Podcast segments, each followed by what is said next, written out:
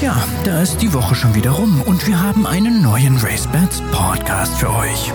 Das Neueste aus dem Rennsport, Highlights, Interviews und Tipps mit Frauke Delius. Hallo und herzlich willkommen zu Folge 104 mit einem Interviewgast, der gute Laune verströmt. Frage, was ärgert Sie am Rennsport? Antwort, nach einigem Zögern, mir fällt nichts ein. Dieser Mann, der so gute Laune verströmt, heißt Holger Renz. Er darf den Derby-Favoriten Tünnes sein eigen nennen und er ist natürlich ein Mann, der aus Köln kommt. Freut euch auf ein sehr launiges Interview. Leider gibt es in Deutschland an diesem Wochenende ja keine Pferderennen, aber wem, wenn nicht den RaceBets Wettexperten, würde trotzdem was einfallen. Wir sind ganz international unterwegs. Unsere Themen im RaceBets Podcast. Wo laufen Sie denn? Wie wir gehört haben, leider nicht in Deutschland, aber Sie laufen in England und Irland und da springen Sie auch. National Hunt ist unser Thema. Sie laufen in Frankreich und Sie laufen natürlich auch mit 5 Millionen dotierten Japan Cup leider ohne Torquato Tasso. Der ist ja, wie wir alle wissen, schon in der Winterpause. Wir starten Runde Nummer 4 in unserer neuen Battle. Die RaceBets Podcast Winter Battle. Letztendlich darf man im Hindernissport ja keine Angst vor einzelnen Pferden haben. Es ist immer alles nur ein Springfehler weit weg. Und, und dann, wer weiß. Unsere Wettexpertin Katrin Nack ist aus dem Urlaub wieder da. Und natürlich auch ihr Mann, Jimmy Clark. Aber ich kann nicht, ich kann nicht. Äh, wir, wir brauchen Siege zu tippen und ich tippe einen Sieger in gut. Wir tippen ja in Teamwertungen. Es gibt drei Zweierteams, die in wechselnder Besetzung auftreten. Letztes Mal war David Knolly Smith dran. In dieser Woche ist es Andreas Sauren. Es ist faszinierend. Da sind in diesem Jahr vier japanische Derby-Sieger am Start. Das kann ich mich nicht erinnern, dass wir sowas in Europa irgendwie schon mal gesehen haben.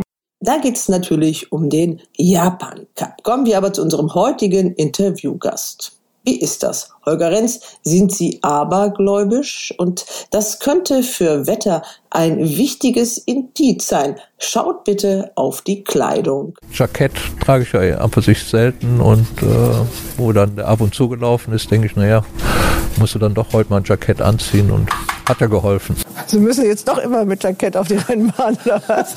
ja, dann gehen aber die Quoten runter. Das wollen wir ja auch nicht vielleicht eine Stunde vorher anziehen. Das RaceBets Porträt. Wir stehen auf der Trainingsbahn in Köln. Gerade ist ein Lot von Peter Schögen auf der Sandbahn unterwegs gewesen. Neben mir steht Holger Renz. Guten Morgen, Herr Renz. Ja, schönen guten Morgen. Ja, Ihr Tünnis auch mit dabei. Ja, Tünnis war eben nur Zweiter, aber ich glaube, der ist schon ein bisschen im Wellnessurlaub. Das heißt, geht er jetzt in die Winterpause oder läuft er nochmal? Nein, ich denke, der geht in die Winterpause, ja. Hat er, glaube ich, verdient. Eben hat er doch erzählt, der läuft auf der Sandbahn noch. Man muss bei dem Holger Renz echt aufpassen. Ich sage, das ist ein bisschen der kölsche Humor. ja, dann hätten die Sandbahnen aber wahrscheinlich weniger Meldungen gehabt. Wir machen heute, wir reden über Ihre Pferde. Davon haben Sie ja reichlich im Training. 13, richtig? Nur wenn die auf der Liste stehen, sind es 13, ja.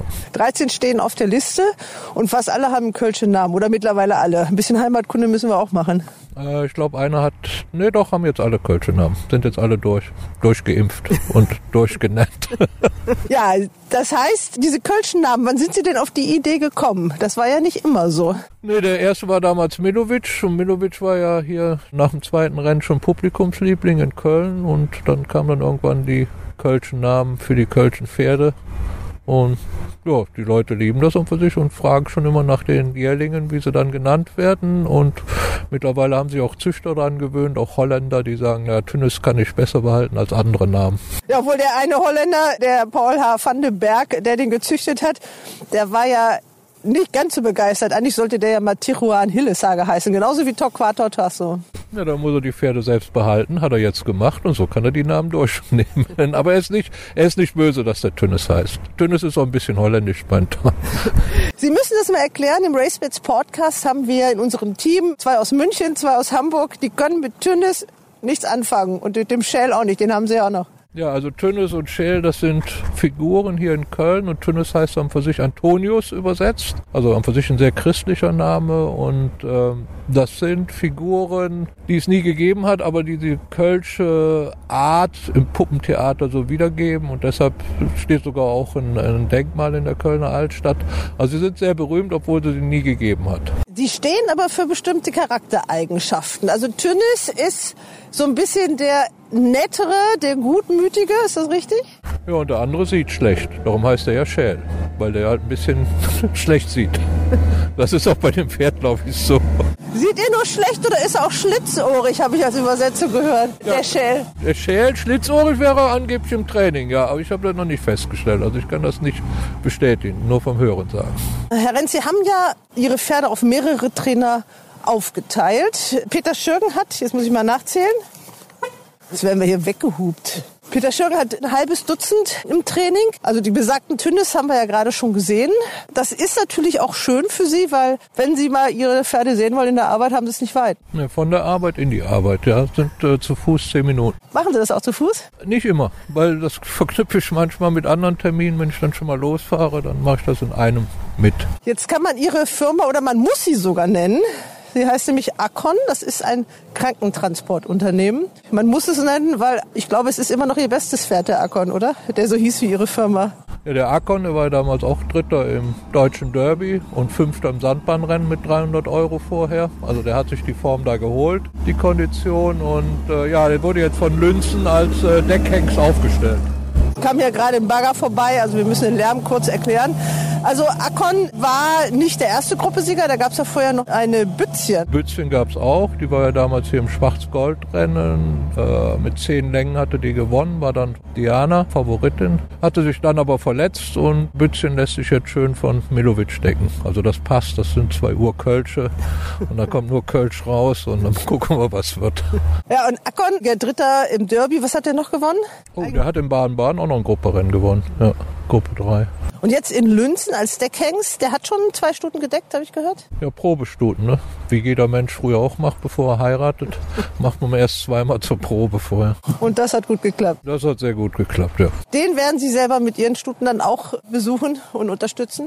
Ja, der ist auch meistens über die 2400 Meter gegangen und äh, der kriegt natürlich die Stuten. Baby Cherie zum Beispiel, die hat auch ein Listenrennen über 2800 in Berlin gewonnen. Und da müsste dann für sich auch was Gutes rauskommen. Aber wenn man was Längeres haben will, sollte man dann zum Akkon gehen. Für die kurzen zum Milovic, für das lange zu Akkon. Lünzen ist ja wirklich ein aufstrebendes Gestüt, noch relativ jung, aber da sind welche am Start, die richtig voranmachen. Ja, ich denke, die waren von Akkon überzeugt, auch von der, von der Vaterlinie. Der ist ja Camelot und hatten sich auch vorher erkundigt, wer überhaupt Interesse hat, mit Stuten dahin zu kommen. Und die hatten so ein positives Signal, dass man gesagt hat, okay, dann machen wir das zusammen, stellen wir den nach Lünzen. Kann man so ein positives Signal schon mal so in Zahlen sagen? Es ist ja immer schwer für so einen Newcomer, für so einen Deckhengst. Also ich schätze, dass er wenigstens 15 bekommt und die viele reden immer vorher im Vorfeld, aber er meinte, nein, das sind alles Freunde und die haben ihm auch schon zugesagt. Jetzt geht's aber erstmal um Tünnes. Kurz zurückblende, das Herzog von Ratibor-Rennen in Krefeld. Spannend hat er es ja gemacht, der Giuliani-Sohn. Tönnes oder Ariolo. Ariolo an der Innenseite außen. Tönnes. Ariolo, Tönnes. Tönnes oder Ariolo. Ariolo oder Tönnes. Kopf an Kopf ging es über die Linie. Das Zielfoto brachte die Entscheidung. Tünnes hatte seine Nase vorn. Dabei wollte Holger Renz diesen Hengst bei der Auktion eigentlich schon gar nicht mehr ersteigern. Das sind wie Kinder. Man kriegt schon mal welche zugeteilt, die man gar nicht haben wollte. Ich hatte mir das Pferd ausgesucht, aber das Limit war normal vorbei und äh, kurz danach rief mich jemand an. Dann habe ich eine komische Handbewegung gemacht und das wurde dann auch als Gebot gewertet und ich wollte mich doch nicht zurückhalten, so nach dem Motto, der hat gar keine Ahnung, der hebt dir die Hände und macht nichts und ja, dachte ich, es kommt noch einer, aber äh, hat dann keiner nachgeboten und dann sagte mir später der Züchter, dass sein Nachbar gesagt hat, komm noch einmal bieten, aber wenn er noch einmal geboten hätte, hätte ich das dritte Mal nicht geboten. Also es sind so, so kleine Zufälle im Leben. Aber in dem Fall ein super Zufall, denn dass das der Bruder von einem Argsieger ist, das konnte man damals ja auch noch gar nicht ahnen. Da war der Torquato Tasso ja noch gar nicht auf der Bahn. Nee, nee, sonst wäre er auch eine Ecke teurer geworden, logischerweise. Ne? Dann hätte es weitere Gebote gegeben. So waren es 38.000 Euro. Das ist aber eigentlich auch nicht so wenig für so ein Pferd, weil bei der Mutter, die hat zwar im erweiterten Pedigree alles drin, was Schlenderhand zu bieten hat, aber nach vorne raus war Toilsam, war ja schon fraglich und sie selber konnte auf der Bahn nichts. Ja, aber wenn man sich jetzt mit den Leuten unterhält, wer Tünnes alles kaufen wollte, wer direkt gesehen hat, was das für ein tolles Pferd war, finde ich dann schon immer interessant. Aber nachher wollte wohl keiner mehr geben als 38.000. Und ich mache normal nicht so Kickback-Geschäfte, sondern die Preise sind dann wirklich ehrlich, die von mir geboten werden und nicht irgendwie so hochgespielt für andere oder so. Das ist da nicht. Also Tünnes war ein echter 38er. Ja, hinterher sind sie immer alle schlauer. Ja, das ist richtig. Ja. Jeder weiß jetzt, wie toll das Pferd war. Es heißt ja, wenn man so einen Zweijährigen im Stall hat, dann kann man den ganzen Winter überträumen. Also ist jetzt der Derby-Favorit. Ist einem das so wirklich lieb oder wie ist das? Weil der Winterfavorit leider ist ja verletzt und äh, er steht da auch ziemlich einsam da vorne. Also ich habe lieber einen Außenseiter, ganz klar. Ich denke so Favoriten. Also früher weiß ich noch, äh, wurden die, die Jockeys mit Zeitungen beschmissen, wenn sie die Favoriten verritten haben. Und einer muss Favorit sein, ist okay, aber ich denke auch die zwei- bis dreijährigen entwickeln sich so merkwürdig. Also die Zweijährigen, die auf einmal sehr gut werden und auch gute Zweijährige, die dann schlechter werden. Ne? Also ich denke, da gibt's sehr schwierig. Also ich denke, man muss die ersten Rennen dann abwarten im neuen Jahr und dann wird sich wahrscheinlich wieder alles neu drehen. Im letztjährigen Derby, ich weiß gar nicht mehr, wie viele Nennungen sie abgegeben haben, aber ein halbes Dutzend war es mindestens. Nee, fünf. Fünf, Entschuldigung, habe ich mich um einen verzählt. Äh, zwei sind ja hinterher gelaufen. Im Nachhinein konnten sie doch zufrieden sein, oder? Ja, natürlich sehr zufrieden. Klar, wenn man wieder einen dritten hat und der andere war Fünfter und wenn 20 Pferde drin sind und beide hatten ganz schlechte Startboxen, war es sehr zufrieden, ja. Ich fand es auch toll, dass Sie einer Sibylle Fuck die Chance gegeben haben. Sie hat durch Sie jetzt als erste Frau mit einem einstelligen Platz und sogar einen auf dem Treppchen. Ja, aber die war auch die erste Frau, die für mich geritten ist im Derby vor sechs Jahren oder sieben Jahren. War also auch erste Rennen für mich. Warum soll man Frauen kein, keine Chance geben? Also ich denke, sie reitet sehr gut und mittlerweile wissen das ja auch andere, aber das hatten die damals auch noch nicht erkannt. Ja, jetzt stehen wir hier vor der Box von Tünnis. Die Ü-Striche sind nicht zu sehen. Das müssen wir hier mal so ein bisschen, bisschen reparieren. Mit der blauen Schärpe, noch ganz frisch, Sieger im Herzog von Ratibor-Rennen. Da hatten wir ja schon mal drüber gesprochen, aber trotzdem nochmal. Also das ist schon so ein bisschen Herzkasper-mäßig gewesen, das Rennen, oder? Ja, vor allen Dingen es wurde dann noch von einigen angezweifelt. Die Rennleitung wurde ja so angezweifelt, als wenn sie eine falsche Auswertung gemacht hätten. Natürlich war es knapp und weil es so knapp war, war wieder ein Röttgener. Milovic hat auch mal einen Röttgener mit Nase geschlagen, auch in Krefeld. Und darum habe ich gedacht, okay, von dem ersten Platz werden 10.000 gespendet für Kinder. Wir hatten da ja jetzt einen Aufruf gemacht und dann werden wir also zehn verschiedene Anteile an zehn verschiedene Einheiten spenden. Ich denke, wenn man mit Nase gewinnt, dann muss man ein bisschen zurückgeben. Sie haben ja schon scherzhaft gesagt, es ist gut, dass der Tünnis so eine lange Nase hat. Und diese Aktion, die haben Sie bei Facebook gestartet, die ist super angekommen, muss man ja auch mal feststellen. Also die Beteiligung war schon, die Resonanz war schon riesig. Also Sie haben jetzt die Qual der Wahl. Ja, aber ich muss das mal nächste Woche jetzt machen und dann gucken wir, wer es kriegt. Und vielleicht machen wir die Auktion dann nochmal, wenn er nochmal erste Mal läuft. Wenn er dann nochmal gewinnt, dann kann man das vielleicht nochmal machen. Dann machen wir mal weiter, bis der Tünnis kommt. Es gibt sowas, das muss man bestehen, wenn man im Racebets Podcast mitmachen möchte. Und jetzt der Turf Times Test. Mit dem Namen, den kennen wir ja, das ist äh, ganz klar Holger Renz, das kann ich selber sagen. Geboren wann und wo? 22.04. in Köln. Köln. Was für eine Überraschung. Das Datum wird weggelassen, aber wir hatten auch schon Kirsten Rousing, die hat so, wirklich so lustig geantwortet, so von wegen, it's a long time ago. Das lassen wir so stehen. Wohnhaft ist auch klar. Köln und Baden-Baden. Und Ihr Beruf? Ja, ich bin Kaufmann und äh, habe Unternehmen im Bereich Krankentransporte. Die Position im Galopprennsport? Ich bin nur Besitzer, mehr nicht, und Züchter. Züchter auch, da kommen wir noch drauf. Wie fing das mit den Pferderennen überhaupt an bei Ihnen? Ja, also meine Mutter letztes Mal sagte ja, ich bin aus der Gastwirtschaft, ist nicht so ganz richtig, aber meine Mutter hatte tatsächlich ein Hotel hier direkt an der Rennbahn. Und mein erstes Pferd hatte ich mit zwei Jockeys zusammen, das ist schon sehr, sehr, sehr lange her, über 40 Jahre. Und so fing das an.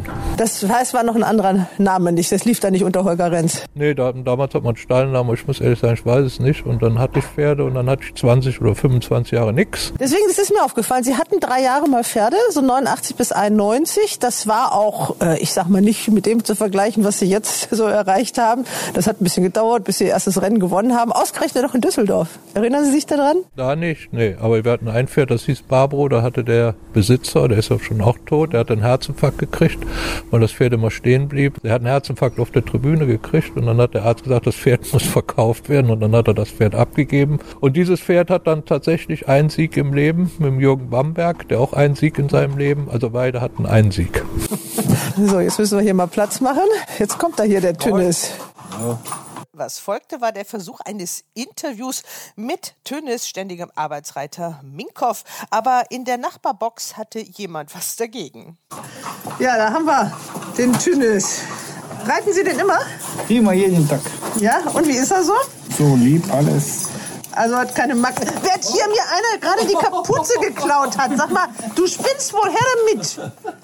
Salvatore, das merke ich mir aber, du Frechdachs. So, die Kapuze ist wieder dran, die Salvatore mir gerade abgerissen hat. Der ist nämlich der Boxennachbar von Tünnes. Jetzt kommen wir gleich zum Lieblingspferd.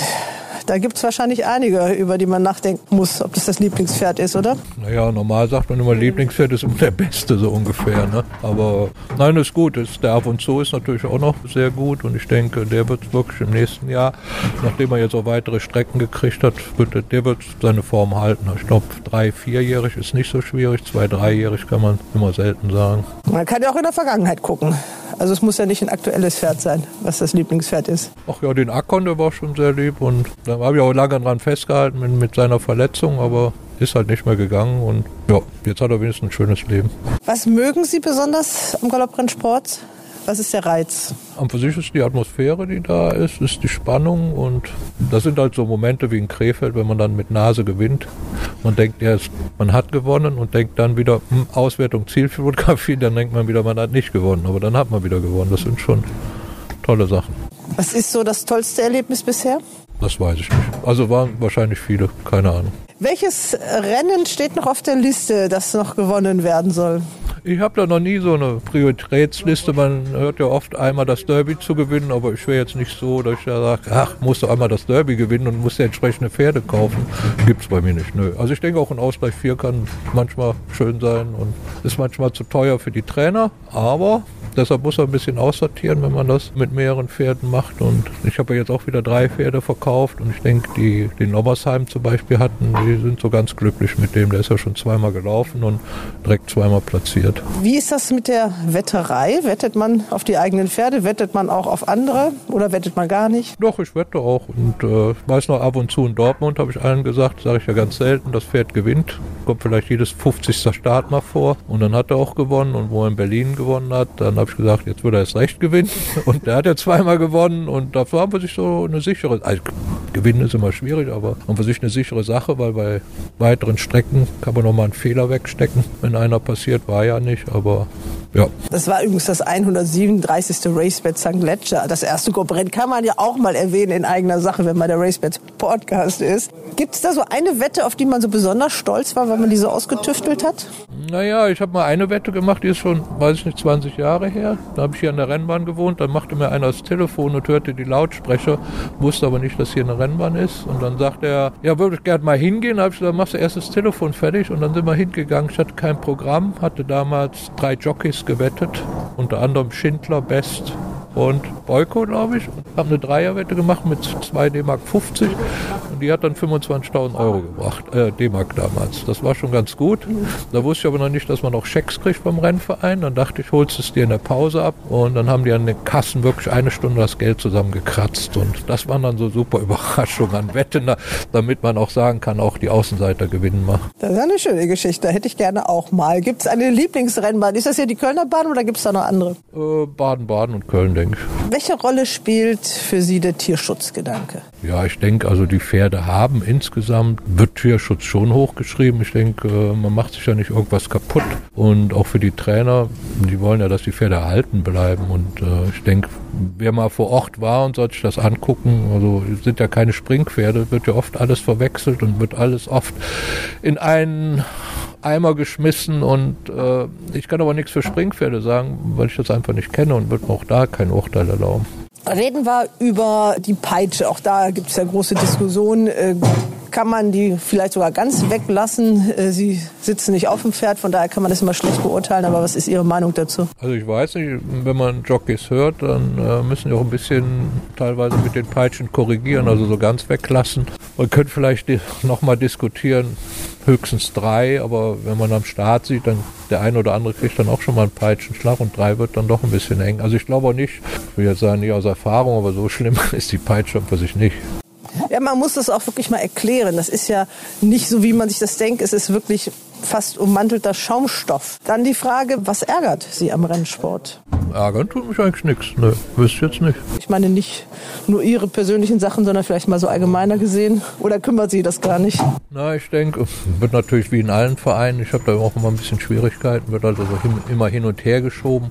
Aber ich denke, wenn man was ändern will, dann muss man aktiv da mitmachen. Und da fehlt mir auch die Zeit oder auch die Lust, egal wie. Also Sie sind so einer, der sich da gar nicht so aufregen kann und sich da gar nicht so engagiert. Nö, also aufregen kann ich mich nicht, weil ich denke immer, für alles gibt es Lösungen und entweder macht man es dann anders oder lässt so, wie es ist. Ja, auch einfach gesagt. Also, was würden Sie denn ändern? Das wäre die nächste Frage. Aber wenn Sie nichts aufregt, müssen Sie auch nichts ändern. Oder fällt Ihnen doch was ein, was man ändern könnte? Nö, eigentlich äh, würde ich nichts ändern. Ich habe damals Baden Galopp, ich fand das sehr gut, wie die das gemacht haben. Ich habe auch einen Beitrag zu geleistet, weil ich denke, die haben sich wirklich welche gefunden, die da sehr engagiert sind und die habe ich dann auch unterstützt und ich bin da auch im Verein mit drin und die machen ja sehr viel und ich denke, die werden das ganz gut hinkriegen, auch mit dem Geschäftsführer und denke, das zeigt dann für sich, dass wenn Leute, die vor Ort sind, dann doch mehr erreichen können, weil sie einfach die Kontakte vor Ort haben, besser ist, als wenn das so von außen gemacht wird. Es kommen die ja auch aus Mannheim. Es ist zwar ein bisschen näher dran als, als Hamburg oder Bremen, aber. Ja, sind nicht nur aus Mannheim, sind ja genug Unternehmer, die, die von Baden und Iffesheim überhaupt dazu gestoßen sind. Und die haben natürlich auch politische Kontakte. Und ich finde das sehr gut, weil die Firmen kennen sie natürlich alle. Das sind ja Zulieferer dann und die werden dann so ein bisschen in die Pflicht genommen, sich daran zu beteiligen. Mit Preisen, also Trophäen und Preisen. Wenn man eine Werbebotschaft pro Galopp machen sollte, also wie so ein Werbeslogan, was würde Ihnen denn da einfallen? Wenn man jemanden überzeugen will, der wirklich gesagt so, ach nee, so Pferderennen interessieren mich nicht, ist doch der Quälerei oder die zocken doch nur. Was würden Sie denen denn sagen? Naja, hopp, hopp, hopp, kommt zum Galopp. Man muss es erleben. Also die Leute, die ich immer mal mitgenommen habe, äh, die waren dann für sich immer begeistert und gehen auch oft so noch hin. Also das denke ich, man muss mal hingehen. Das ist so wie mit Eishockey, da war ich früher auch nicht. Dann habe ich mal Eishockey gesehen, fand das auch toll und ab und zu gehe ich jetzt auch mal hin. Jetzt werden hier im Stechschritt Möhren gebracht. Kriegt er die jetzt alle? Ach, die sind da versteckt. Da kommt er nicht drauf, oder was das wieder sind. Geheim. Also, ich habe ja nur einen Hund, aber der würde die sofort entdecken. Ja, ja. Wenn Sie sich nicht mit Pferderennen beschäftigen, gibt es da noch andere Hobbys? Eishockey habe ich eben schon gehört. Ja, Eishockey, gucken, Fußball und Wandern und Reisen und es gibt so viele schöne Sachen. Also nicht nur Galopp. Sind Sie abergläubisch? Ab und zu ja, aber wirklich ab und zu noch, ja. Wie äußert sich das dann? Wenn ich dasselbe Hemd anhab beim nächsten Rennen wieder vor, dann, oder ich wusste auch, Jackett trage ich ja an für sich selten und äh, wo dann der ab und zu gelaufen ist, denke ich, naja, musst du dann doch heute mal ein Jackett anziehen und hat ja geholfen. Sie müssen jetzt doch immer mit Jackett auf die Rennbahn oder was? ja, dann gehen aber die Quoten runter. Das wollen wir ja auch nicht vielleicht eine Stunde vorher anziehen. Sie sind als Besitzer unter dem Namen Holger Renz drei Jahre in Erscheinung äh, gewesen und dann, dann war Pause. Was ist denn dazwischen passiert? Weiß nicht, wir hatten einfach keine Pferde, hat sich nichts ergeben und dann hatte ich einen Freund, der hatte von jemandem was gekauft, also kein Pferd, ein Haus und der sagte auch, der hat ein Pferd und wir sollen uns doch mal wieder ein Pferd angucken. Und ich hätte doch mal Pferde gehabt. Ja, und dann hatten wir uns damals bei dem Andreas Löwe den Stall angeguckt. Der kauft ja viel in England oder kauft auch noch viel in England. Hat er uns einen riesen Katalog gegeben und dann hat er gesagt, so, dann mal, welches Pferd ihr haben wollt. Und dann das sind diese dicken Katalogen mit diesen Pergament, dünnen Papieren, wo 5000 Pferde drin sind. Meinen Sie die Jägerskataloge, ja, genau, ja? Genau, den haben wir uns dann angeguckt und dann mussten wir ja ein System finden und dann habe ich einfach gesagt, weißt du was, wir nehmen jetzt die Pferde, die an meinem Tag Geburtstag haben. Da haben wir acht gefunden und dann, also weit haben wir nicht gemacht, wahrscheinlich nur bis 700, weil er macht eine richtige Arbeit. Und dann hat man die acht Pferde dem Herrn Löwe vorgeschlagen und da war damals der Seresat dabei, weil der hat am 22.04. Geburtstag und das war dann wiederum der Vater vom Milovic. Also ganz ausgeklügeltes wissenschaftliches System sozusagen. Ja, anders als die anderen. Ne? Man muss da neue Wege gehen und gucken, wo, wo man bleibt, dass man einigermaßen was findet. Und der Seresat war ja auch sehr gut. Dann hat man natürlich direkt ein super Pferd und war ja auch Gruppesieger. Der hat auch jedes Jahr ein, zwei Grupperennen gewonnen. Und dann wurde er ja nicht angenommen als Deckhengst so dolle, aber nachdem der Milovic dann eingeschlagen hat, dann war aber sehr wäre Saat schon tot. Ja, das war sehr tragisch, ne? Viel zu früh verstorben. Ne? Ja, das war nach der Feier, nach dem zweiten Sieg, hat er sich das Bein gebrochen. Trotzdem, Sie, man hat Ihnen jetzt schon nachgesagt, da stand jetzt irgendwo, Sie wären ein Trüffelschwein, was das Aussuchen von Pferden angeht. Wenn man das wirklich sieht, wie viele Gruppesieger Sie schon haben, in der Relation ist das, glaube ich, schon außergewöhnlich, oder? Ja, ich habe da nicht so die Blutlinien, wie die meisten schauen und die Väter interessieren mich auch nicht so. Deshalb kann schon mal sein, dass ich ein Pferd ersteigern möchte, was nachher 150.000 kostet, weil der Vater einfach so teuer ist. Aber es sind halt die verschiedensten Sachen. Ich weiß noch, damals Spitzchen, die habe ich nur gesehen und die sah aus wie ein Fotomodell. Und da habe ich gedacht, wow, was für eine Frau, habe ich gedacht. Ne? Da kann man auch mal drauf bieten. Ja, und die ist ja dann für 5.500 Euro weggegangen. Dann habe ich mich noch geärgert, weil noch nicht mal BBAG-Nennungen waren. Aber die hat ja auch so ihren Weg gemacht, sehr erfolgreich und ja. Haben Sie eigentlich einen Berater oder machen Sie im Wesentlichen doch, entscheiden Sie das selber? Nee, ich gucke mir die Pferde vorher an, von den Müttern her und dann, sage ich mal, im Katalog dann 30, 35 Pferde und dann frage schon, die Trainer sollen sich die Pferde angucken, weil ich glaube, da haben die auf jeden Fall mehr Erfahrung. Nicht man, dass man zumindest so Schäden, die vielleicht schon da sind, die vermeidet. Und es gibt auch, sag ich mal, die Hälfte sagen dann auch die Trainer, nee, besser nicht. Dann hören Sie auf die Trainer. Selbstverständlich, dazu ist ja die Frage. Aber ein Manager verdient bei Ihnen nicht mit. Nee, nee, nee, nee. Jetzt die Trainer, ich habe schon gesagt, Sie haben einige Trainer. Ich glaube, anfangs war es vor allem Andreas Löwe und dann aber viele Pferde bei Markus Klug, auch wo Sie ja jetzt noch welche haben. Ja, genau. Dann war Markus Klug, wo der dann auf Freudgen angefangen hatte und ja. Und jetzt sind es doch einige. Sie geben auch Frauen eine Chance, also nicht nur die Sibylle Vogt im Sattel. Neben der Kambotschkai haben sie auch die Friederike Schloms. Das war mal was Neues. Ich denke, man muss auch mal den einen oder anderen unterstützen und das machen andere ja auch. Und das finde ich auch ganz gut, zumindest für den Start, damit man so eine Basis hat, auch als Trainer. Und äh, ich denke, ein paar Pferde sollte man dann haben, um überhaupt was darzustellen. Wenn man keine Pferde hat, kann kein Trainer arbeiten. Und jetzt hier bei Peter Schürgen, wie gesagt, das äh, größte Lot. Wie lange sind Sie jetzt beim Peter? Hm, Ich glaube seit einem Jahr. Also der hat ja mit Emi angefangen.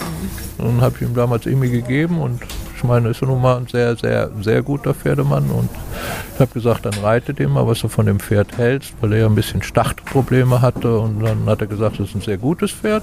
Und dann habe ich gesagt, ja, dann kann man ja mit dem arbeiten und er hat sich ja sehr, sehr viel Mühe dann auch gegeben und dann hat es ja auch funktioniert. Ja, Imi war ja auch Dritter im Derby. Müssen wir auch ein bisschen Heimatkunde wieder machen. Imi ist der Auswärtige, glaube ich, ne, in Köln, oder? Ja, das hat bei dem gepasst, weil der war in Bergheim geboren und das sind aber sich hier die Emis.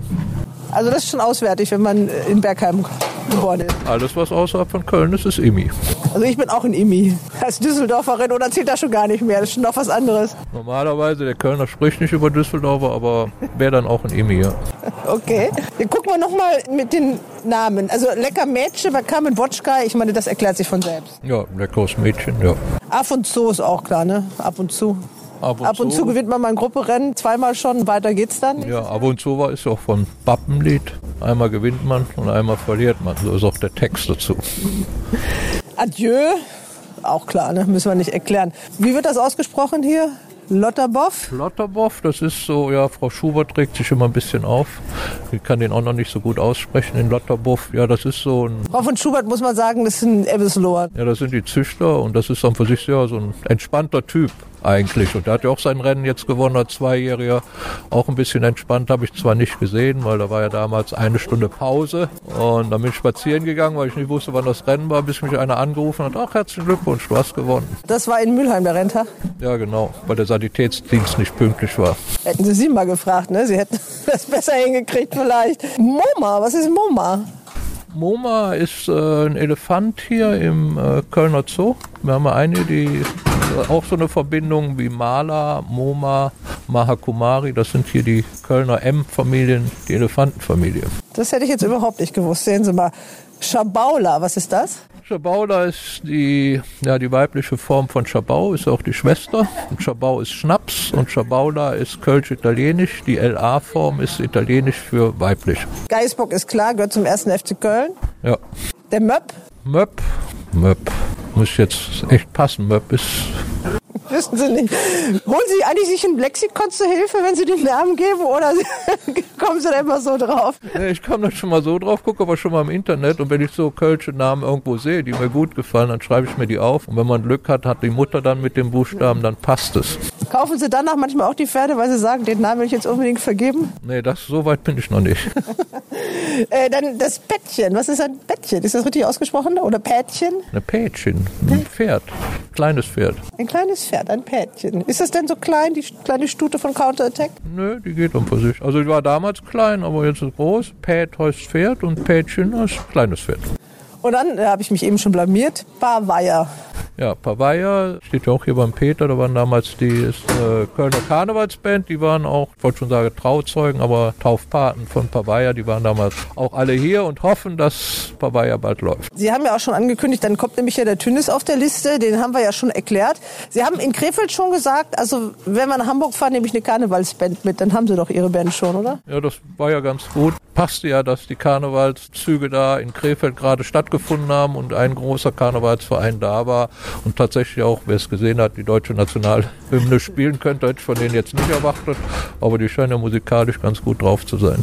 Also ist das noch eine schöne Empfehlung, um vielleicht mal ein bisschen Stimmung da in Hamburg zu machen. Ne? Also bringen Sie die Band mit. Ja, das wäre auch was Außergewöhnliches, auch für den Hamburger Rennverein, wenn man mal eine Karnevalsgruppe da hat. Die Hamburger sind ja ein bisschen steif, da sowas mal zu erleben. Und egal wer dann gewinnt, dann wäre es ja auch schön eine Live-Band als Karnevalsgruppe, die Deutschlandlied spielt. Das wäre jetzt aber richtig Entwicklungshilfe. Ja, man muss ja manchmal was Neues machen, auch in den Vereinen. Und ich denke, für Hamburg wäre das schon ganz gut. Ich glaube, live spielt da, doch, ich glaube, Bundeswehr oder wer spielt das schon mal ab und zu. Die hatten auch schon mal so eine Opersängerin, aber das war auch nicht so Ge- Geschmackssache, sage ich mal. Ja, und dann haben wir noch ganz zum Schluss Bella Jung. Eigentlich auch klar. ne? Ja, schöner Junge. Der ist nach mir benannt.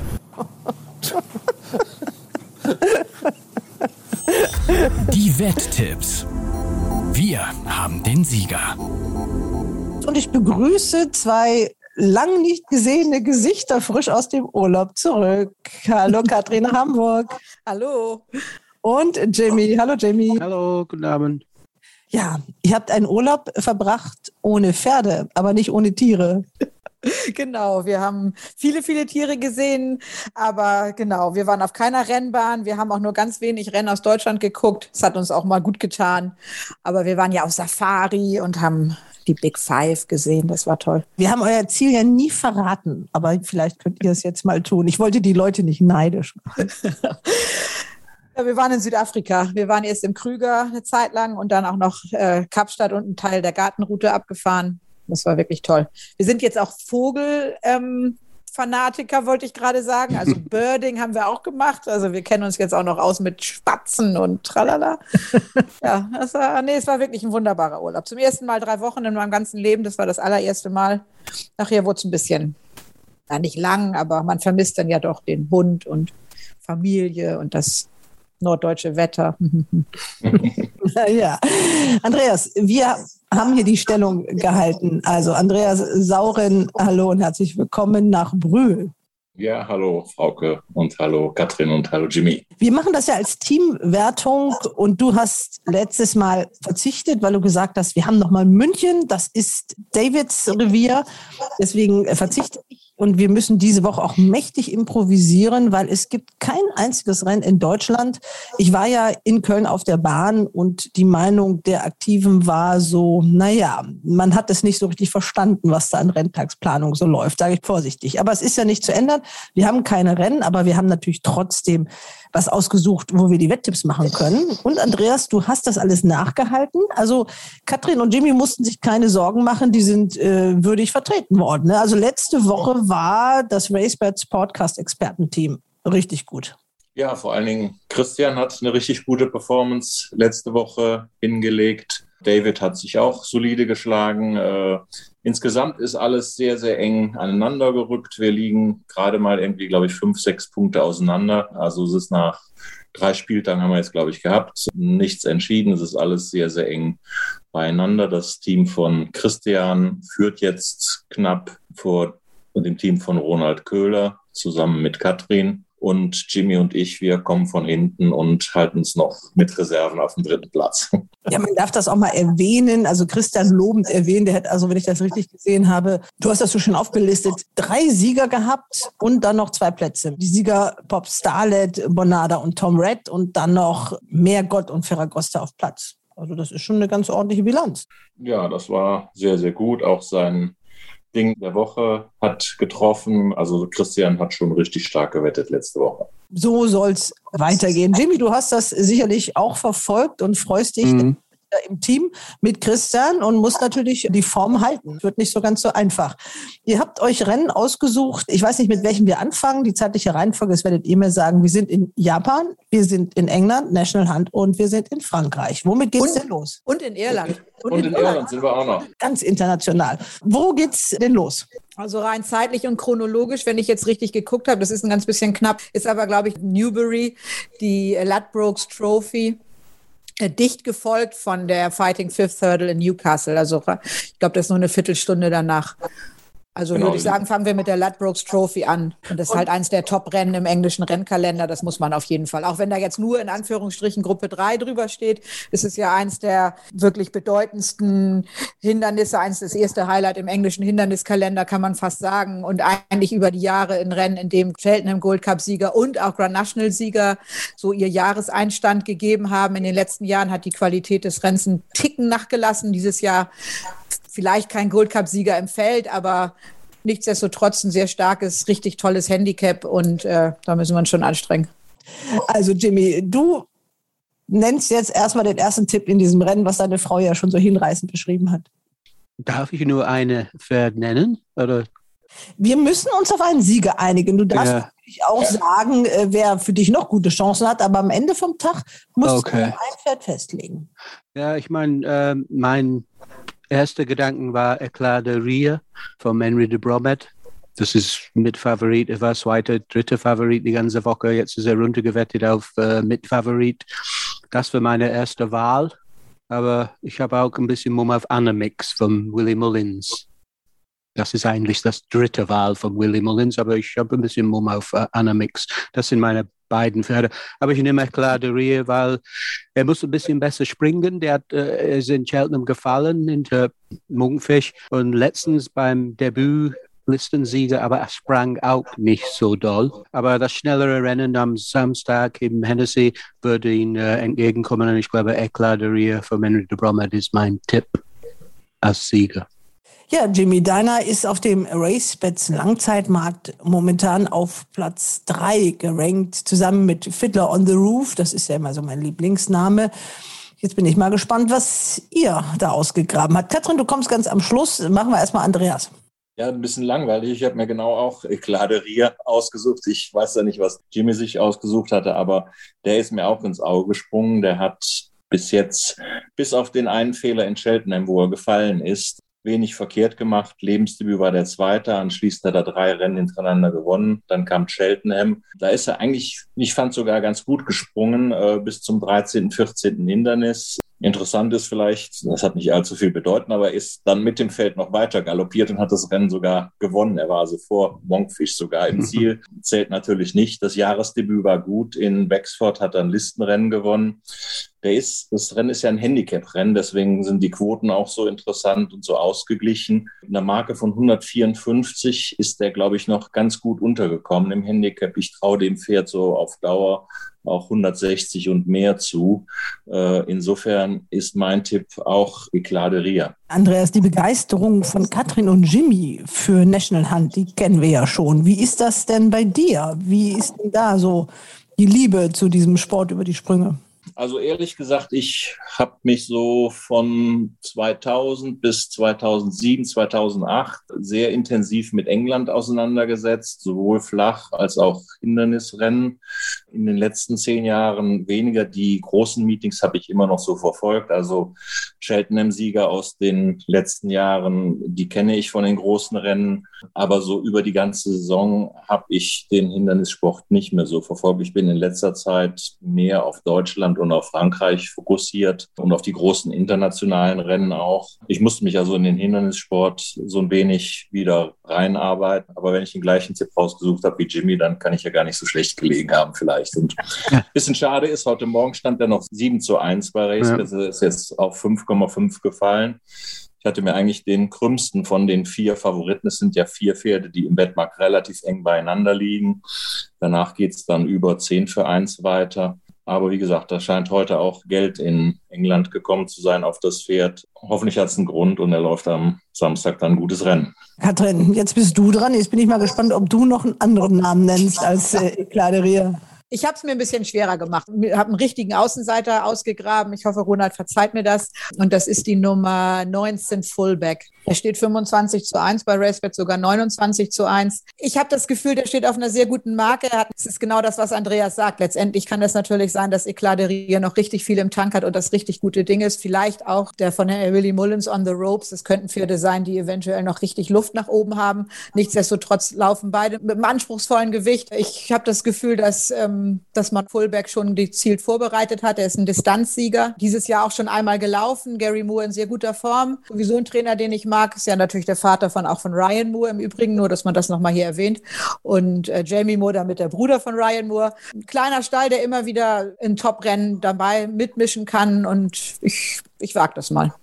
Okay, dann wagst du den äh, Fullback. Wir wetten ja jedes Pferd Sieg Platz, Katrin. Und insofern allein, wenn dein Pferd platziert ist, machst du schon fast genauso viele Punkte wie wir mit ja. Ekladeria sollte er das Retten gewinnen. Also ein mutiger Tipp, aber sicherlich ein interessanter Tipp für die Zuhörer. Wir wollen ja auch mutige Tipps geben, das ist ja auch unser Ziel. Das nächste Rennen, äh, Jimmy, vielleicht sagst du mal ein paar Worte dazu. Die Fighting Fifth, ja, ja, ganz langweilig. Epitante mit sieben Pfund in der Tasche sozusagen. Sie ist das zuschlagende Pferd. Aber ich tippe Monmiral von Paul Nichols.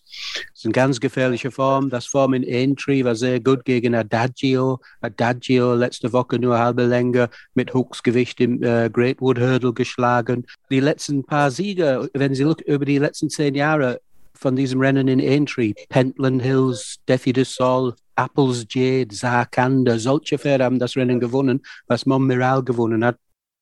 Montmiral ist ungeschlagen und Paul Nichols hat gerade heute gesagt, das bisschen Regen, was kommt, ist äh, ein Vorteil für Montmiral. Und ich bin kein Fan von Epitante.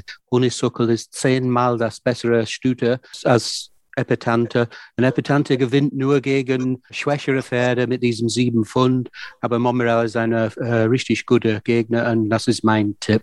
Zweiter Favorit Monmiral. 3,75 steht der bei RaceBets Epatant bei 2,2. Wer möchte weitermachen? Andreas erstmal oder Katrin? Andreas kann gerne. Okay, Jimmy hat jetzt gerade Epatant ein bisschen abgesagt. Ich wollte ihn nehmen, ich werde ihn auch wetten.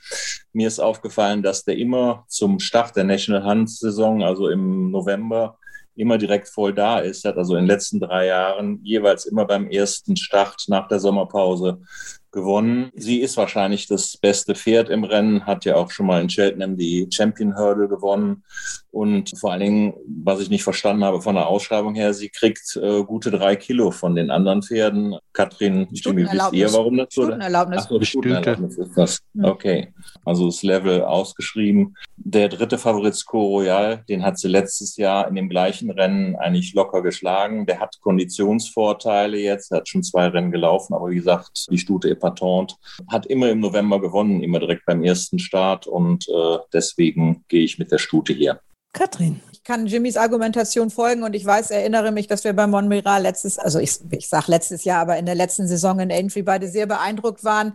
Ich bin auch kein so ein großer Epatan-Fan, auch wenn ich Andreas Argumentation folgen kann. Normalerweise sollte man davon ausgehen, dass sie hier das beste Pferd ist und vor allem ist sie vom Rating her, steht sie halt so im Rennen, dass sie mit ihren sieben Pfund tatsächlich ein bisschen was in der Hand hat. Nichtsdestotrotz ähm, wage ich mich mal an Sco Royal Nummer drei, Alan King mit Daryl Jacob. Äh, dieses, ich muss sagen, die letzten beiden Formen sind ganz hervorragend. Er hat eben die besagte Kondition auch. Gut, der Boden, das macht mir so ein bisschen Sorge. Es soll angeblich doch doller regnen jetzt. Auch in Newbury soll Regen kommen und auch in Newcastle eben. Aber trotzdem, ich wage mit Sco Royal er ist ein treues, tolles Pferd. Letztendlich darf man im Hindernissport ja keine Angst vor einzelnen Pferden haben, ist immer alles nur ein Springfehler weit weg. Und, und dann, wer weiß. Sco Royal mit Alan King und Daryl Jacob. Die Fighting Fifth Hurdle, ein Gruppe 1 Rennen mit nur sechs Pferden und ihr schafft es, drei verschiedene Sieger zu finden. Das finde ich spannend. Also Montmiral äh, für Jimmy, Epaton für Andreas und Skew Royal für Katrin. Auch wenn es chronologisch jetzt nicht so ganz passt, der Japan Cup kommt natürlich ein bisschen eher, denn im Osten geht die Sonne auf. Bleiben wir doch beim National Hunt. Wir haben ja fünf Rennen, die wir aussuchen müssen und ähm, Fairy House hat am Sonntag einen ganz hervorragenden Renntag, immer traditionell der Aufgalopp von richtig tollen irischen Pferden, mehrere Gruppe 1 Rennen, auch wenn so die ganz großen englischen Konnoisseure ja immer sagen, in Irland sind die Gruppe 1 Rennen so leicht, aber es ist eben die Drinmore Chase für Novices und natürlich die Hutton Grace Hurdle, Gruppe 1 Rennen über zwei Meilen, vier Furlong, also so eine Mitteldistanz zwischen der Champion Hurdle und der Stayers Hurdle.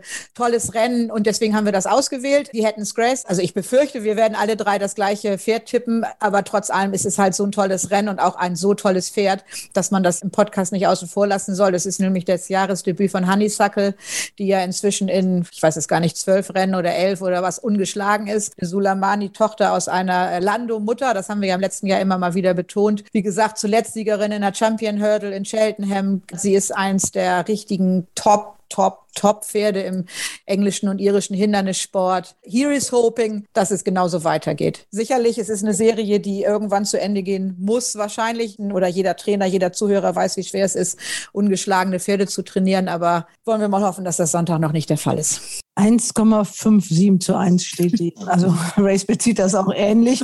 Andreas, was sagst du denn dazu? Honeysuckle ist eigentlich fast unschlagbar. Ich glaube, die hat zwölf Rennen hintereinander gewonnen, ist, glaube ich, noch ungeschlagen auf der Hindernisbahn und zuletzt sieben Gruppe 1 Rennen in Folge. Also man kann da eigentlich kaum gegenwetten. Ich habe aber schon gedacht, dass Katrin und Jimmy natürlich Honeysuckle wetten. Ich entscheide mich deswegen aus taktischen Gründen für ein anderes Pferd. Wir wetten die Pferde ja Sieg und Platz. Und äh, ich habe mich für den vierten Favoriten Abacadabras entschieden. Der steht bei RaceBets 12 für 1, gibt 3,2 Platz. Also wenn der unter die ersten drei läuft, bekomme ich mehr Punkte als Honeysuckle auf Sieg und auf Platz. Er muss natürlich die drei Pferde, die Bettmark vor ihm schlagen, noch die anderen, zumindest einige davon schlagen, um platziert zu sein. Ich gehe, wie gesagt, auch fest davon aus, dass Honeysuckle das Rennen gewinnt. Aber diese Abacadabras, das ist auch ein Pferd, das immer um diese Jahreszeit gut in Form war, hat letztes Jahr im November auch ein Gruppe 1 Rennen gewonnen wo Honeysuckle nicht dabei war, ehrlich gesagt, hat im April auch nochmal ein Aintree, ein Hürdenrennen, Gruppe 1 Rennen gewonnen. Dass der da in die Platzierung läuft, das traue ich dem Pferd zu und deswegen die Quote ist interessant, vor allen Dingen die Platzquote. Wenn man ja so einen heißen Favoriten hat, dann gibt's immer interessante Platzquoten auf die anderen Pferde. Ich wette also Sieg und Platz Abacadabras. Jimmy, jetzt bin ich gespannt, ob du dich von Honeysuckle lösen kannst. Nee, wenn Honeysuckle äh, schlagbar ist, ist das immer beim Debüt. Weil Henry de Bromet lässt immer ein bisschen im Tank. Ne? Es kann sein, dass sie das Rennen braucht, wie immer, aber sie gewinnt normalerweise trotzdem beim Debüt. Der Gegner ist natürlich Abracadabras. Das ist ein guter Kurs. Ich glaube, 12 zu 1 kriegst du nicht am Sonntag. Ich glaube, ich glaube auch, dass da noch was runtergeht, ja. ja. Aber das ist der Gegner für mich, weil die anderen sind nur, da gibt es Latest Exhibition, wenn es läuft, oder dieser Classical Dream von Willie Mullins. Classical Dream hat gar nichts geschlagen bei dieser Gruppe 1 Rennen letztens über drei Meilen. Unisokel ist das zuschlagende Pferd. Für mich ist es das allerbeste. Aber wie Andreas sagt, er kriegt mehr Punkte, wenn das Pferd platziert ist, als wir kriegen für den Sieg vom Honeysuckle. Aber ein Gordon Elliott ist in Riesenform im Moment auch noch. Ne? Das ist das Ding. Aber Henry de Bromet ja auch. Daran soll es ja, nicht ja, sein. aber ich kann nicht. Ich kann nicht. Äh, wir, wir brauchen Sieger zu tippen und ich tippe einen Sieger in Honeysuckle. Okay, also Hamburg ist sich einig, obwohl man in zwei verschiedenen Teams spielt. Zweimal geht das Voting zu Hanni Sackel und Andreas, der wettet Abracadabras und Soldier mit dem deutschen Hintergrund findet leider überhaupt keinen Befürworter. Habe ich auch überlegt. Eigentlich hat er auch eine gute Chance. Ich meine, der steht in England nur 5 zu 1. Das ist schon ein tolles Pferd. Also auch ein interessantes Pferd, auf jeden Fall. Aber es ist eben, man muss sich ja für eins entscheiden. Das ist, ist ein tolles Rennen. Ist ein Gruppe 1 Rennen, ein tolles Rennen. Ja. Eine von mehreren Möglichkeiten. Ihr habt euch entschieden und bei euch ist es Honeysuckle geworden. Jetzt kommen wir zum Japan Cup. Der wäre natürlich für unser ein ungleich interessanter, wenn da ein gewisser Torquato Tasso der Einladung gefolgt wäre. Man hat ihm eine goldene Brücke gebaut, aber der ist jetzt in Mülheim auf Wellness-Trip äh, und im Winterurlaub. Also sind das jetzt ganz viele Pferde, die uns vielleicht nicht allzu viel sagen, aber Andreas, du bringst bitte Licht ins Dunkel. Ja, Japan Cup immer ein sehr, sehr gut dotiertes Rennen, über 5 Millionen Euro Gesamtpreisgeld gibt es, wenn man die japanischen Yens umrechnet, 2,4 Millionen allein der Sieger. Es ist faszinierend, da sind in diesem Jahr vier japanische Derby-Sieger am Start. Das kann ich mich nicht erinnern, dass wir sowas in Europa irgendwie schon mal gesehen haben. Man könnte sich vorstellen, großer Preis von Baden-Baden und man hat vier deutsche Derby-Sieger da. Das ist fast unvorstellbar, aber die sind in dem Rennen. Die zwei aktuellen Derby-Sieger sind äh, auch im Wettmarkt bei Racebets und äh, ja, international die Favoriten. Das ist äh, einmal Contrail, der im letzten Jahr in Japan die Triple Crown gewonnen hat und dann der diesjährige Sieger Sharia. Wir haben immerhin aber auch drei europäische Starter. In erster Linie Broom aus dem Aiden O'Brien Stall. Der ist ja noch äh, im Breeders Cup gelaufen. Im Breeders Cup Turf war da sehr guter Zweiter gewesen. Dann ist, ja, der muss ja fast in Japan laufen. Japan auch aus dem Aiden O'Brien Stall und einer Stute aus Frankreich, Grand Glory, die am ARC-Meeting zweite im Gruppe 1-Rennen war, vorher auch im Gruppe 1-Rennen gewonnen hat. Äh, also durch drei europäische Starter ist das Rennen sicherlich interessant zu verfolgen. Und äh, wie gesagt, der Klech der beiden japanischen Derby-Sieger aus den letzten beiden Jahren wird dort erwartet. Äh, die anderen beiden Derby-Sieger haben etwas an Form verloren. Ja, von den Wetten her, Contrail ist ganz heißer Favorit. Bei RaceBets steht er 1,8. Letztes Jahr im Japan ist er nach der Triple Crown Zweiter gewesen, von Eye geschlagen, äh, aber sicherlich gut gelaufen. Aber in diesem Jahr ist ein bisschen Fragezeichen bei dem Pferd. Er kam raus, äh, ist Dritter gewesen, man war sehr enttäuscht hat dann auch die Planung geändert, ihm im Sommer eine Pause gegeben. Er ist dann in dem Tenno Show, das ist auch eines der ganz wichtigen Rennen in Japan, wiedergekommen, über 2000 Meter, war auch Zweiter gewesen. Das war sicherlich schon eine gute Leistung, aber ist da von einem Dreijährigen geschlagen worden, der im Derby ganz knapp hinter diesem Scharia war ich habe so den Eindruck, es steht auch schon fest, dass dieser Contrail nach dem Japan Cup in die Zucht geht, dass sie den vielleicht nicht mehr so richtig fit kriegen. Ich habe Berichte gelesen aus dem Training. Er muss wohl bei dem Tenno Show schwierig in die Startboxen gegangen sein, hat sich sehr aufgerieben da. Man übt jetzt mit ihm nochmal Startboxen, um, um ihn zu beruhigen. Macht man Aquatrainer mit ihm, eigentlich eine relativ ungewöhnliche Vorbereitung für ein vierjähriges Pferd, was seinen letzten Lebensstart absolviert. Insofern für 1,8 möchte ich den nicht wetten. Ich versuche es mit dem japanischen Derby-Sieger aus diesem Jahr, Sharia, der hat, ich habe mir das Derby angeguckt, äh, mit Riesenspeed kam der von weit hinten, hatte nicht mal ein gutes Rennen gehabt, äh, musste so eingangs der Zielgeraden erstmal nochmal zwei Walzenbreiten nach außen gehen, um überhaupt freie Bahn zu kriegen und hat dann wirklich beeindruckend gewonnen. Danach hat er auch eine schwächere Vorstellung gegeben, muss man sagen. Er war anschließend Dritter gegen Altersgefährden. Es wird als Entschuldigung angebracht, dass der Boden da unpassend war. Er ist da auf weichem, schwerem Boden gelaufen. Den werden wir am Sonntag in Japan, in Tokio nicht haben. Ich habe heute Morgen mal die Wettervorhersage. Es ist kein Regen in Japan. Die Bahn wird gut und schnell sein. Wie gesagt, der dreijährige Jahrgang ist dort sehr stark und deswegen versuche ich es mit dem zweiten Favoriten mit Sharia. Das ist mein Tipp im Japan Cup. Ja, wer macht weiter in Hamburg? Das habe ich auch ausgesucht. Sharia, der Derby-Sieger. Der letzte Dreijährige war 2010, elf Jahre hier, sind ein Dreijähriger gewonnen hat. Bahnrekord gebrochen in Hanschen über 1800 Meter. Das heißt, er hat schon richtig gute Speed. Und das letzte Niederlage war auf weichem Boden, wie Andreas sagt. Und das mögen sie nicht. In Japan sie sind normalerweise immer fest. Und das ist mein Tipp auch. Der zweite Favorit, aber vielleicht kriegen wir 3 zu 1, wenn wir Glück haben, wenn die alle auf der Favorit setzen am Sonntag. Aber ja, ich, ich gehe mit Andreas auch Sharia. Ich bin gespannt, ob Katrin sich für einen Außenseiter erwärmen kann. Auch nicht? Doch, ich habe ja, ich habe eine Außenseite ausgesucht, ja, natürlich. Ich glaube, Ronald bringt mich um. Aber ähm, ich habe mir die Nummer 14 ausgegraben, Überleben, also oder Überleben. Ich finde allein der Name ist mir natürlich schon sofort.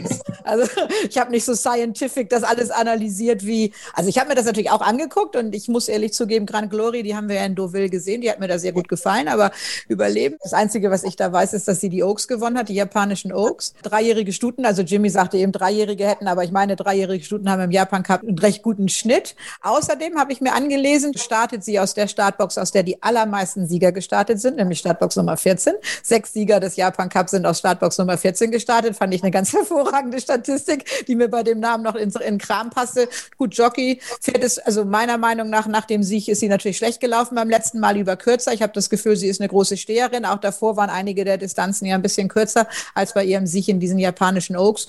Und deswegen wage ich das mal. Die Nummer 14. Das finde ich einen super guten Tipp. Und außerdem folgst du damit ja auch quasi die Argumentation von Andreas vorher. Ne? Also ja, wobei ich zu Überleben sagen muss, ich habe mich da auch eingelesen, äh, aber die muss wohl nach dem Oak-Sieg einen Sehnenschaden gehabt haben. Oh, okay. Ist dann mit ganz schlechter Form wiedergekommen. Also okay. von der, mal schauen. Mal schauen. Manche genau. Pferde überstehen das gut, ja. Wenn es ein richtiger Sehenschaden ist, könnte sie ja nach 42 Tagen gar nicht laufen, oder? Was auch immer. Ja, danach hatte sie eine Pause. Monate. Ja. ja, genau. Ja, ja. Aber ich, ist, Sommerpause ist ja in Japan normal. Die Saison geht ja da auch so. Ende Mai geht die zu Ende und dann fängt die im Herbst wieder an. Aber die muss wohl ernster verletzt gewesen sein und dann mit der schwachen Form beim äh, das, die Form habe ich natürlich schon gesehen, aber ich habe halt eben auch, naja gut, dann weißt ja. du mehr als ich, vielleicht habe ich Pech und äh, setze auf ein lahmes Pferd, aber schauen wir mal. Ich drücke trotzdem die Daumen. Ich wundert ja, dass das Pferd, wo es dann demnächst vielleicht doch noch einen deutschen Bezug geben wird, gar nicht genannt worden ist. Aber mehr wollen wir an dieser Stelle nicht verraten. Okay, weiter geht's. In Frankreich äh, habt ihr euch noch ein Listenrennen ausgeguckt. Wer sagt was dazu? Andreas wieder. Ja. Wir sind ja die Hindernisexperten. Du bist hier der. Okay. ja, da haben wir das Rennen. Das ist das zweite Rennen am Sonntag in Toulouse. Da ist ein Abendrenntag. Das ist ein Listenrennen über 2400 Meter. Das ist das letzte Rennen dieser Defü du Galopp Serie und auch, glaube ich, das letzte Blacktag-Rennen, was in Frankreich auf der Grasbahn gelaufen wird. Mittlerweile gibt es im Dezember auch noch Listenrennen auf Sand in Frankreich. Gab es früher alles nicht ein offenes Rennen. Insgesamt sind zwölf Pferde noch genannt. Wir sind Donnerstagabend, wir sind noch bei der Vorstarterangabe, also es könnten noch Pferde rausfallen. Es sind einige Blacktype-Pferde dabei. Ich habe mich in dem Rennen für die Nummer 8 Schalamba entschieden, eine Aga Khan-Stute. Die verfolge ich schon seit ein paar Rennen in Frankreich. Habe die auch beim letzten Start gewettet. Da war sie in einem Listenrennen Zweite gewesen. Da hat interessanterweise Mona Lisa gewonnen, die ja zweijährig in Deutschland in Training war, in Dresden Meidensieg gewonnen hatte und dann ein ganz gehyptes Pferd war, das in allen Langzeitmetten für die Diana und so weiter weit vorne war. Ist dann nach Frankreich verkauft worden, hatte eine völlig verkorkste Saison ja gehabt, dreijährig, aber ist jetzt nach einem Jahr Pause, hat da direkt ein Listenrennen gewonnen. Das war ein hoch eingeschätztes Pferd. Vielleicht ist die wieder die alte. Da kann Schalamba dann auch mal gegen verlieren. Sie muss hier allerdings gegen die Hengste laufen. Sie ist zuletzt immer gegen Stuten gelaufen. Aber bei den Hengsten, Carlos Argenteus ist mit Sicherheit die Nummer eins, äh, ein Pferd, was stark gewettet wird. Der hat zuletzt auch ein Listenrennen gewonnen, war davor Zweiter zu dem deutschen Dato in auch einem Deflü-Galopprennen in Nantes. Der hat so die beste Gesamtform, aber der muss auch 60 Kilo schultern, also dreieinhalb Kilo mehr als die Stute, die ich mir ausgesucht habe, wegen diesen Gewichtsvorteilen und der Form von Schalamba. Sie ist auch frisch, sie hat eine Sommerpause gemacht, hat jetzt drei Starts im Leib seit Oktober, vorher ein paar Monate Pause. Sie mag den schweren Boden, deshalb die Nummer 8, Schalamba, mein Tipp und nicht der vermeintliche Toto-Favorit Paulus Argenteus. Katrin, muss zugeben, also ich bin auch die Erste, die das zugibt, dass ich nicht so ein ganz großer Frankreich-Experte bin. Ich musste mich in das Rennen so ein ganz bisschen reinlesen und ähm, habe mir auch da wieder vermutlich eine Außenseiterin ausgesucht, äh, die Nummer 11. Tu mich schwer, den Namen auszusprechen, weil ja mein Französisch nicht existent ist. Ähm, Sirze, würde ich sagen. Eine Stute, die zweijährig nur ein einziges Mal gelaufen ist, dreijährig die ganze Saison ausgesetzt hat, in diesem Jahr schon recht fleißig war, aber zuletzt mit einer sehr guten Gesamtform. Also die letzten vier Starts, zwei Siege, zwei zweite Plätze. Und äh, sie läuft zum ersten Mal jetzt aus der Handicap-Klasse heraus in einem Listenrennen. Aber wie gesagt, ich habe mir die mal ausgegraben. Ich fand die Form davor hervorragend. Es muss ein Sprung bewältigt werden, aber sie scheint vor allem auch diese etwas weiteren Wege, da scheint sie sich besonders wohl zu fühlen, über 2400, zuletzt sogar über 2500 Meter. Von daher sollte der Boden da in Toulouse ein bisschen ähm, weicher sein. Ist, ist das Stehvermögen daran wird sie nicht scheitern. Und das ist mein Tipp in diesem Rennen. Jimmy, hast du noch was anderes zu bieten? Nee, leider nicht. Ja, ich habe auch Schalamba ausgesucht. Danke, Andreas. Wir sind fast okay. äh, alle, ich glaube, wir haben dreimal die gleiche Pferde getippt. Ja, es, äh, erster Versuch über 2400 Meter. Abstammung hat mich aufgeweckt. Ich äh, ist eine Lomita-Stute. Zweite Mutter ist eine Nashwan-Stute. Und diese 2400 Meter, ich frage mich, warum die jetzt zum allerersten Mal über 2,4 gehen. Die haben über verschiedene Distanzen gelaufen. Wie Andreas sagt, ist nur vierter Start am Wochenende, hat pausiert von Mai bis Oktober, so dass die Stute ist frisch. Und das war mein Tipp, die Nummer 8, Schalamba. Ein Band der Harmonie zwischen Brühl und Hamburg und dabei seid ihr unter unterschiedlichen Teams. okay, also die fünf ausgewählten Rennen haben wir. Jetzt kommt noch das Ding der Woche. Ich denke mal, wer startet? Ene, mene, mu und weg bist du. Dann fängst du mal an, Jimmy. Und jetzt das Ding der Woche.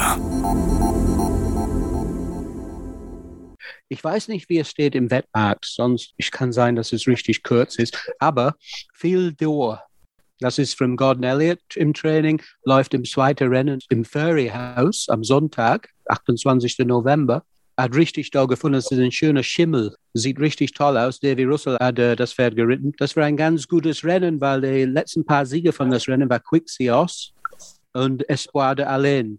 Richtig beide Top-Pferde. Und habe ich nachgeschaut, dieser Dr. Dino Schimmel ist tatsächlich Favorit für Triumph Hurdle jetzt. Das wusste ich nicht, als ich das Pferd ausgesucht habe. Aber da steht äh, 140 oder so für Triumph Hurdle. Läuft im zweiten Rennen im Ferias. Das ist meine Ding der Woche. Phil Door. Katrin, was hast du? mein Ding der Woche. Also ich habe ja mich letztes Mal damit ein bisschen in die Nesseln gesetzt, aber man muss ja auch mal was wagen und äh, das tue ich jetzt wieder. Allerdings nicht mit einem 14 oder 20 zu 1. An meinem Ding der Woche steht 5 zu 1, läuft in Newbury im dritten Rennen. Ist meine auch, dass sich die Startnummer da wohl nicht mehr ändern, die Nummer 7 Killer Clown. Das ist ein Pferd, das ich schon ganz lange im Auge habe. Emma Lavelle mit Jockey Tom Bellamy. Ich mag Emma Lavelle, sie hat von dem Pferd immer große Dinge gehalten. Er musste sich noch ein bisschen entwickeln. Für ein Hindernispferd ist er ja mit sieben Jahren relativ jung sage ich jetzt mal. Also gerade bei Emma Lavelle, da dürfen die Pferde immer ganz in Ruhe ähm, reifen. Also wir sind in so einem Syndikat, das ein Pferd bei ihr am Stall hat. Also sie lässt den Pferden wirklich viel Zeit und die können sich immer toll entwickeln bei ihr. Wie gesagt, Killer Clown habe ich lange im Auge. Zweiter Start nach einer Windoperation, die er hatte, also eine Operation am Gaumensegel zum ersten Mal mit so Cheek Pieces. Das mag ich auch ganz gerne. Er hat einen Start für die Kondition bekommen.